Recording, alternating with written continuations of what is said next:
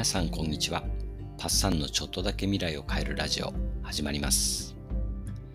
ルドガー・ブレグマン著ヒューマンカインドの第11回です。今日はノルウェーの変わった刑務所のお話です。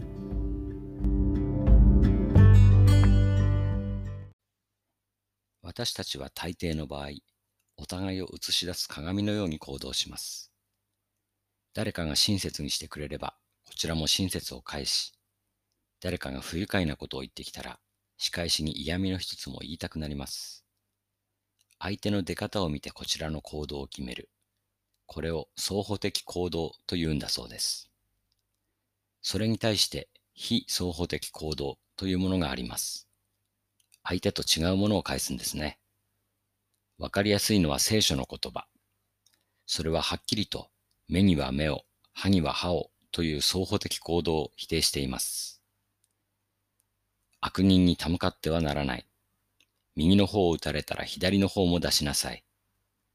下着を取ろうとする者には上着も与えなさい。一マイル歩くことを強いるなら一緒に二マイル行きなさい。というやつです。こういう話を聞くと僕らは思いますね。確かにそれができれば素晴らしい。けれど問題は我々があまりにも人間だということ。現実の世界で左の方を出すのはお人よしが過ぎます。そもそも直感に逆らった行動に感じてしまうので気持ちが悪いとも言えます。ブレグマン氏もそう思ってきたそうです。ノルウェーの変わった刑務所を知るまでは。ノルウェーの首都オスロを南に60マイル行った森の中にその刑務所はあります。ハルデン刑務所。官房も鉄格子もなく、手錠と拳銃を持った看守もいません。カバの木と松の森が見えるなだらかな風景です。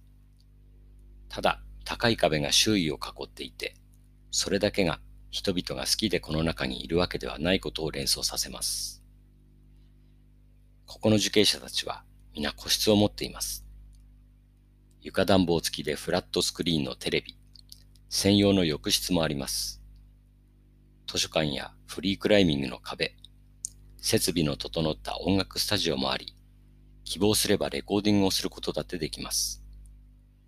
今までに3人の受刑者がノルウェーのオーディション番組に出ているそうです。まさに左の方も差し出しているかのような優しすぎる刑務所ですが、驚いたことにもっと寛容な刑務所がわずか数マイル先の綺麗な島にあるというんです。それがバストイ刑務所です。ここには刑期の最後を過ごす重罪犯の115名が収容されています。先ほどのハルデンもそうですが、軽犯罪者ではありません。重罪犯です。麻薬の売人、性犯罪者、殺人犯などの重罪人が収容されているんです。著者のブレグマン氏は、バストイ刑務所の写真を初めて見たとき、目を疑ったと言います。看守と受刑者が一緒にハンバーグを焼き、泳ぎ、日光浴をしていたんです。もっともバストイの看守には制服がないので、見分けるのは難しいそうですが、島には娯楽施設も整っていて、映画館、日焼けマシン、スキー場も2つあります。まるでリゾートみたいですが、受刑者はそれほどのんびり過ごしているわけではないそうです。彼らはコミュニティを維持するために懸命に働きます。畑を耕し、木を切り、大工仕事もします。すべてをリサイクルし、食料の4分の1は自給します。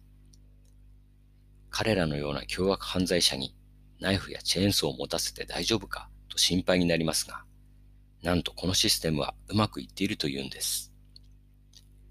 従来の刑務所ではいじめがはびこっていたものですが、バストイでは受刑者同士が争いになりそうな時は、席について話し合わねばならず、双方が握手をするまで席を立つことは許されません。バストイの所長はこう言います。簡単なことです。汚物として扱えば人は汚物になる。人間として扱えば人間らしくなるのです。そうは言っても、まだ納得しづらいものがありますよね。殺人を犯した人間がこんな楽園のようなところへ送られるなんて、なかなか飲み飲み込めるものじゃありません。被害者はどう思うのかとも考えてしまいます。これに対してバストイの所長はこう答えます。ほとんどの受刑者は遅かれ早かれ釈放されます。つまり私たちは毎年誰かの隣人を釈放しているわけです。彼らを次元爆弾として釈放してほしいですか？ノルウェーの人々はとにかく結果に注目してこの制度を採用しているということです。ハルデンとバストイの受刑者の出所後再犯率は従来型の刑務所と比べて50%も少ないんです。すごい成果です。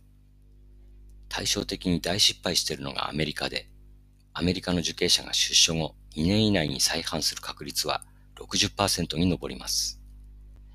とんでもない差が生まれてますよね。それにしても、この刑務所を採用できるノルウェーってすごいですよね。今日はここまでにして、次回はなぜアメリカは失敗しているのかについて見てみましょう。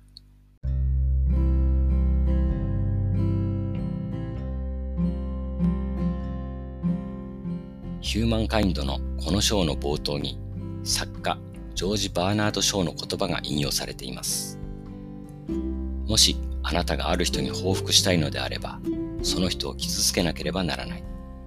しかし彼を強制するつもりなら、向上させなくてはならない。そして人間は傷つけられても向上しない。それでは皆さんの未来がちょっとだけ良くなることを願って、バイバイ。